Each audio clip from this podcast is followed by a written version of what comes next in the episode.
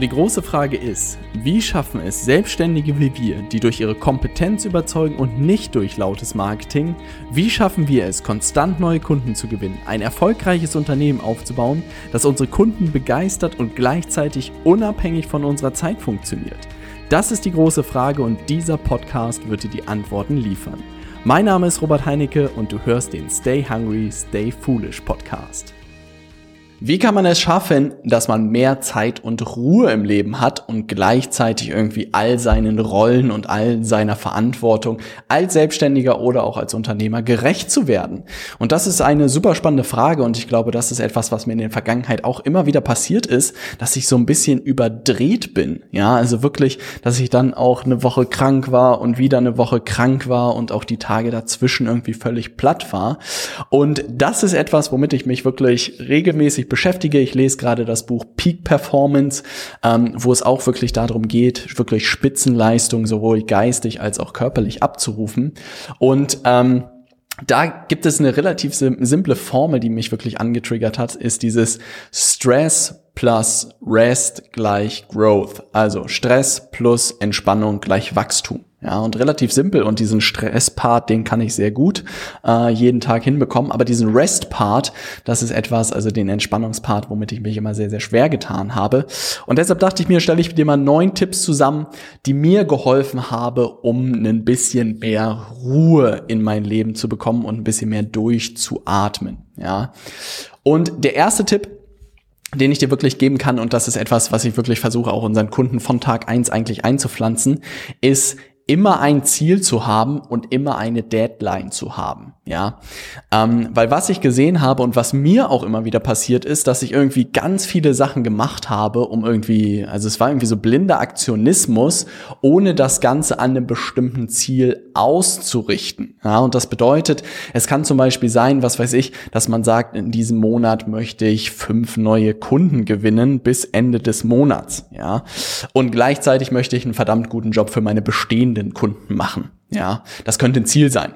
Und alle Aktivitäten, die du tust, ja, könnten dann genau darauf einzahlen. Und wenn du plötzlich Sachen machst, ja, und überlegst, hey, soll ich das und das machen, dann weißt du gleich, zahlt es entweder auf das Ziel ein oder zahlt es auf das Ziel ein. Und wenn nicht, dann lass es einfach sein. Ja. Und das ist etwas, was mir extrem geholfen hat und was auch witzig war, was bei unseren Kunden extrem gut funktioniert hat, wirklich so eine Fokussierung auf, hey, was weiß ich, du bietest Coaching oder Beratung an, versuch mal wirklich diesen Monat 20 Stunden zu verkaufen an äh, neue Kunden. Und wirklich bei unseren Kunden geistert dann nur noch diese Zahl 20 Stunden irgendwie im Kopf rum. Und das war cool zu sehen, wie gut das funktioniert, weil man dann wirklich alle seine Aktivitäten pro Tag daran ausrichtet. Hilft es mir dabei, 20 Stunden zu verkaufen, ja oder nein? Wenn ja, weitermachen, wenn nein, lasse ich sein. Also das bedeutet, der Vorschritt für Ruhe ist eigentlich immer, sich ein Ziel zu setzen und eine ganz klare Deadline, bis wann man das Ganze schaffen möchte. Und das sollte man wirklich auf Monatsbasis tun. Ähm, und man wird merken, dass das ist wirklich der erste Schritt, weil man alles einsortieren kann. Dann die zweite Sache, die ich für mich gelernt habe, ähm, ist ein schöner Leitspruch. Ich glaube, von Braun oder so muss der kommen. Weniger, aber besser. Ja, und das ist etwas, wir haben intern so ein bisschen bei uns die weniger, aber besser Kampagne gestartet. In allen Dimensionen. Ja, also in Form von, was weiß ich, die Internetseiten, die wir haben, wollen wir weniger machen, aber dafür viel bessere. Facebook-Werbung wollen wir weniger Anzeigen machen, aber viel bessere. Ja, Podcast-Folgen, ja, da werde ich wahrscheinlich gleich viele Folgen machen, aber bessere Folgen. Dann, was weiß ich, auch Kunden haben wir das gleiche Spiel gesagt, haben wir gesagt, wir wollen weniger Kunden eigentlich haben, aber dafür einen viel besseren Job machen und auch bessere Kunden irgendwie haben, die richtig Bock haben, das, was wir ihnen geben, an, äh, einfach umzusetzen. Ja, und auch da wollen wir einfach viel, viel besser werden. Dann, was weiß ich, die Supportmöglichkeiten oder die Beratungsangebote, weniger davon, aber dafür viel intensiver, dafür viel, viel besser. Ja, unsere Angebote. Weniger Angebote, aber viel bessere Angebote. Und diese Kampagne hat irgendwie alles verändert, weil wenn ich zum Beispiel zu Apple oder so hochgucke, dann sehe ich einfach, die haben eine Handvoll von Sachen, die sie machen, aber dafür machen sie die verdammt gut, ja. Und ich kenne wenige Unternehmen, die irgendwie so rund sind, auch wenn man hier in den Apple Store geht in Hamburg und irgendwie mit dem Service zu tun hat. Der Service ist immer verdammt gleich gut, ja. Und die haben so gewisse Prozesse, die es irgendwie gibt, auch beim Service. Äh, wenige, aber die sind dann einfach verdammt gut. Und insofern haben wir diese weniger, aber besser Kampagne gestartet. Und das kann ich dir auch nur ans Herz legen, wirklich jeden Monat mal zu schauen, was sind wirklich die Sachen, die den Unterschied gemacht haben und welche Sachen kannst du dir irgendwie sparen. Dann spar dir die Sachen. Also ich habe zum Beispiel gesehen, was weiß ich, dass wir einen Blog haben, wo irgendwie meine Podcast-Folgen drauf sind, aber gefühlt guckt sich das kein Mensch an. Dann lasse ich es einfach, weil ich weiß, dass du den Podcast sowieso über Spotify oder iTunes oder über eine andere Plattform hören kannst. Warum brauche ich dann irgendwie einen Blog, der sowieso nicht genutzt wird? Ne?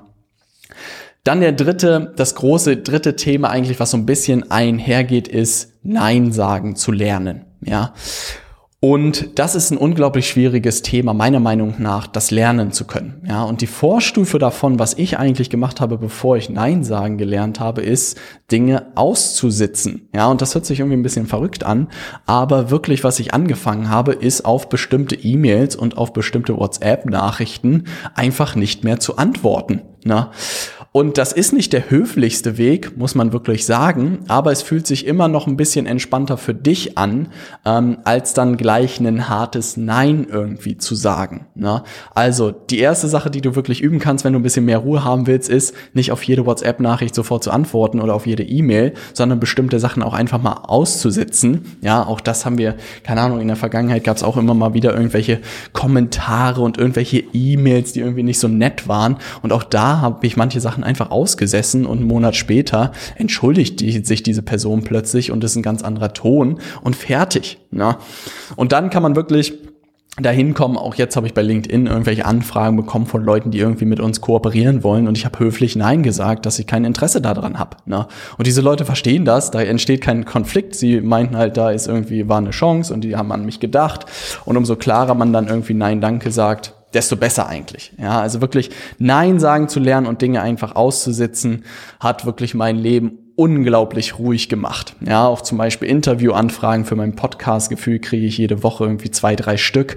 Und auch da sagen wir höflich jedes Mal Nein, weil ich einfach nicht die Zeit dafür habe, diese Interviews zu machen. Aber gleichzeitig sage, wenn der Zeitpunkt wieder kommt, melde ich mich sofort bei diesen Leuten, um da dran anzuknüpfen. Ja, aber da auch irgendwie cool zu sagen, hey, gerade ist nicht die Zeit, ist gerade nicht mein Fokus, Interviews zu machen, umso besser. Ja. Dann ein ganz cooler Tipp, der mir geholfen hat, ist eigentlich Tipp Nummer 5, ist eine Not-to-Do-Liste. Ja, also wirklich sich so ein paar Sachen aufzuschreiben, die man einfach nicht mehr macht, ja, und die man auch einfach entweder automatisieren kann, delegieren kann ähm, oder eliminieren kann. Also bestenfalls in der Reihenfolge mit erstmal eliminieren, dann automatisieren und dann delegieren, ähm, die ich mir wirklich aufschreibe. Und meine Not-to-Do-Liste ist mindestens genauso, nee, die ist zehnmal so lang wie meine, äh, meine To-Do-Liste. Und da stehen halt wirklich so Sachen drauf wie irgendwie wie Buchhaltung, wie irgendwelche, keine Ahnung, gewisse Sachen von der Form von Beratung, irgendwie Support von irgendwelchen, also ganz viele Sachen sind da mittlerweile drauf. Und das bedeutet, dass ich auch immer mehr versuche, in meine Zone of Genius so ein bisschen zu kommen. Was sind die Dinge, die mich wirklich auszeichnen, in denen ich wirklich richtig gut bin und alle Sachen, wo ich halt nicht überdurchschnittlich gut bin, versuche ich auch irgendwie abzugeben an mein Team, weil die das halt viel, viel besser machen. Ja, also Not-to-Do-Liste Game Changer. Ja, also darüber habe ich, glaube ich, mal eine einzelne Folge gemacht, weil das einfach so wichtig ist, sich möglich mal Sachen runterzuschreiben. Auch zum Beispiel Sachen, was weiß ich, so Podcast-Folgen zu schreiben und die Bilder dazu zu machen für, ähm, für LinkedIn oder für Facebook oder so. Da kann man sich so schnell irgendwie eine virtuelle Assistentin oder Assistentin suchen, der das irgendwie macht für einen. Also das ist alles so Sachen, die man ganz schnell irgendwie loswerden sollte.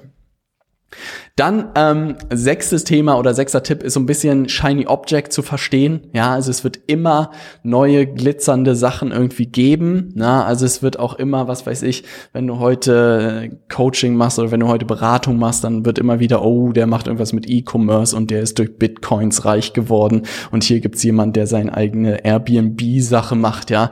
Und da wird es immer irgendwie neue glitzernde Sachen geben. Und wirklich, was ich für mich gelernt habe, diese Leute, diese Sachen irgendwie immer mir einen Tag anzugucken anzugucken und dann sie in die Schublade zu legen und an dem weiterzumachen, was ich irgendwie mache. Wenn ich sehe, was wir irgendwie nochmal für krasse Entwicklungssprünge auch gemacht haben, jetzt irgendwie nach zwei Jahren, ist es unglaublich cool zu sehen, wie tief man äh, irgendwie eintauchen kann und was es bedeutet, wirklich nach und nach richtig gut zu werden. Und das bedeutet nicht, oder das schafft man nicht, wenn man jedes halbe Jahr irgendwie sein Thema wechselt und immer wieder was Neues anfängt, sondern die Magie entsteht halt, wenn du mal fünf Jahre konsequent was gemacht hast, wenn du mal zehn Jahre konsequent etwas gemacht hast. Also das ist ganz, ganz wichtig, dass man da irgendwie diesen Blick fürs Shiny Object hat und dass man dann so ein bisschen Schuster bleibt bei deinen Leisten, wenn man das gefunden hat, was für einen funktioniert, dass man da drin richtig, richtig gut wird. Und das ist so ein bisschen, geht so ein bisschen einher mit Tipp Nummer sieben und das ist etwas, was so ein bisschen Impulskäufe angeht. Ja, der eine oder andere hat gesehen, dass ich mir so einen Formel 1 Racing Simulator holen werde. Ja, den werde ich mir auch irgendwann holen. Aber was ich getan habe, also im Impuls heraus hätte ich das wahrscheinlich direkt in den Warenkorb gepackt und gekauft. Ja, ist aber ein bisschen schwierig. Ähm, weil ich dann sehr viele Sachen schon gekauft hätte. Und was ich gemacht habe, ist so eine Investitionsliste für mich aufgemacht. Das ist wirklich wie so eine kleine Notiz ähm, auf meinem Computer, wo ich alle Sachen, wo ich so sofort zuschlagen würde, die erstmal darauf packe und wirklich irgendwie so 48 Stunden warte, also zwei Tage warte. Und dann gucke ich da nochmal drauf und dann gucke ich noch, ob das Verlangen immer noch so groß ist danach oder nicht. Und wenn es immer noch so groß ist, dann merkt man nach 48 Stunden, dass irgendwie der Bedarf danach extrem abgenommen hat. Ähm, und gleichzeitig geht man dann wirklich irgendwie sehr viel ähm, gewählt hat daran. Und was ich gelernt habe, ist wirklich, wie wichtig finanzielle Reichweite ist, gerade in Corona-Zeiten jetzt wichtiger denn je, dass man irgendwie mindestens Rücklagen für irgendwie sechs Monate hat. Und das ist gerade ein viel größeres Ziel von mir, das irgendwie zu schaffen, dass wir wirklich als Firma mindestens sechs bis zwölf Monate an finanziellen Rücklagen haben. Und deshalb halte ich meine Knete gerade so gut wie möglich zusammen. Und diese Investitionsliste hat mir einfach unglaublich gut dabei geholfen, diese Impulskäufe loszuwerden. Und insofern vielleicht auch ein kleiner Trick, der dir helfen kann. Dann Tipp Nummer 8 ist wirklich eine saubere Wochenplanung aufzusetzen und eine Tagesplanung aufzusetzen. Also wirklich Fast jeden Sonntag setze ich mich kurz hin, eine halbe Stunde und überleg mal, was in der nächsten Woche so passiert, ja. Und dann immer am Anfang des Tages sozusagen überlege ich mir, was heute sozusagen die, die großen Aufgaben sind, ne. Also, was ich halt häufig sehe, ist, dass Leute wirklich in den Tag starten und sich so überlegen, no, ja, was kann ich heute mal machen, ne. Bestenfalls hast du wirklich alles in deinem Kalender eingetragen und wenn dann irgendwas Spontanes oder so kommt, dann kannst du noch versuchen, das unterzubringen, aber du solltest deinen Plan haben. Und das ist auch das, was wir unseren Kunden wirklich beibringen, so gewisse Routinen zu entwickeln. Routinen, die dafür sorgen, dass sie wirklich neue Kunden gewinnen. Routinen dafür sorgen, dass sie einen super Job für ihre Kunden machen. Routinen, die dafür sorgen, dass sie wirklich sichtbar sind auf den Plattformen. Das macht es nämlich viel leichter. Und wenn man das irgendwie, keine Ahnung, den Vormittag schon immer eingeplant hat, dann hat man schon mal alles geschafft gefühlt und wenn dann irgendwelche spontanen Sachen kommen, dann kann man die da immer noch irgendwie unterbringen. Aber das ist, glaube ich, das Tödlichste, dass man das nicht sauber im Kalender drin hat, was man eigentlich vorhat, jeden Tag und jede Woche, weil man dann wirklich in einem sehr reaktiven Modus ist. Und das ist meiner Meinung nach sehr, sehr gefährlich. Und man sollte immer proaktiv sein, man sollte immer vor dem Geschehen sein. Und wenn dann irgendwie Sachen kommen, versucht man die irgendwie unterzubringen. Und das ist eigentlich Tipp Nummer neun. Ja, und das ist etwas, was ich für mich gelernt habe. Der Kopf ist halt auch so, wenn man gewisse Sachen irgendwie häufig gemacht hat, zum Beispiel sowas wie Zähne putzen oder Schuhe zu binden, dann schaltet er irgendwann den Kopf aus, weil es einfach Routinen geworden sind. Und das Gleiche versuchen wir auch mit unseren Beratungsprogrammen hinbekommen, zu bekommen, dass unsere Kunden gewisse Routinen einfach entwickeln und wir nennen sie diese vier Flywheel-Aktivitäten, womit sie es wirklich schaffen, ähm, neue Kunden am Ende zu gewinnen, äh, Anfragen zu erhalten, dass sie sichtbar sind, ja, dass Leute überhaupt, dass sie rausstechen, ja, und dass sie wirklich am Ende einen verdammt guten Job für ihre Kunden machen, wo fast jeder unserer Kunden einfach schon ein gewisser Experte ist auf seinem Feld. Und wenn nicht, helfen wir ihnen auch dabei zu zeigen, wie sie wirklich Ergebnisse mit ihren Kunden erzielen können. Und dann läuft das irgendwann wirklich entspannt durch, ja, und das bedeutet, man muss viel weniger arbeiten, hat viel, viel höhere Umsätze, wenn man diese ganzen Sachen einmal irgendwie umgesetzt hat hat. Und das ist unglaublich cool zu sehen, wie viel so Routinen ausmachen. Aber wenn man jeden Tag irgendwie sich neu erfinden muss und wieder neue Sachen sich überlegt, ist das Leben irgendwie unglaublich anstrengend, weil man jeden Tag irgendwie, ja, keine Ahnung, wieder einen Hasen aus dem Hut zaubern muss. Und insofern würde ich versuchen, das sein zu lassen. Und wirklich, während ich diese Podcast-Folge aufnehme, merke ich gerade, wie wichtig dieses Thema Routinen ist. Und ich glaube, das werden wir auch Teil unseres Programms nochmal ausführlicher machen, nur noch in diesen Routinen zu denken, ähm, weil es das Leben einfach viel, viel leichter macht, und das ist auch wirklich mein Ziel, dass jeder unserer Kunden maximal irgendwie 40 Stunden pro Woche arbeitet, dass er ein freies Wochenende hat, dass er irgendwie äh, sechs Wochen Urlaub im Jahr machen kann, dass er irgendwie mindestens 10.000 Euro pro Monat verdient, wenn er lange genug sozusagen diese Routine implementiert hat und wirklich konsequent umsetzt und bestenfalls noch finanzielle Reichweite für sechs bis zwölf Monate hat. Dann weiß ich, dass ich meinen Job verdammt gut gemacht habe.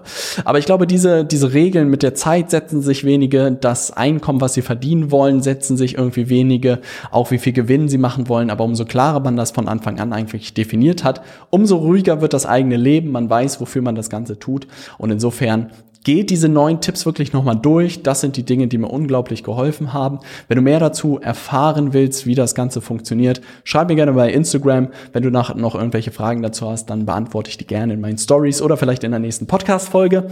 Ich freue mich auf jeden Fall von dir zu hören. Einfach bei Instagram Robert Heinecke eingeben in einem Wort am Stück und dann findest du mich da und dann kannst du auch mal reinschauen, was sich bei unserer Peak Performer Challenge tut. Da geht es gerade richtig rund. Ich freue mich von dir zu lesen. Keep pushing, dein Robert.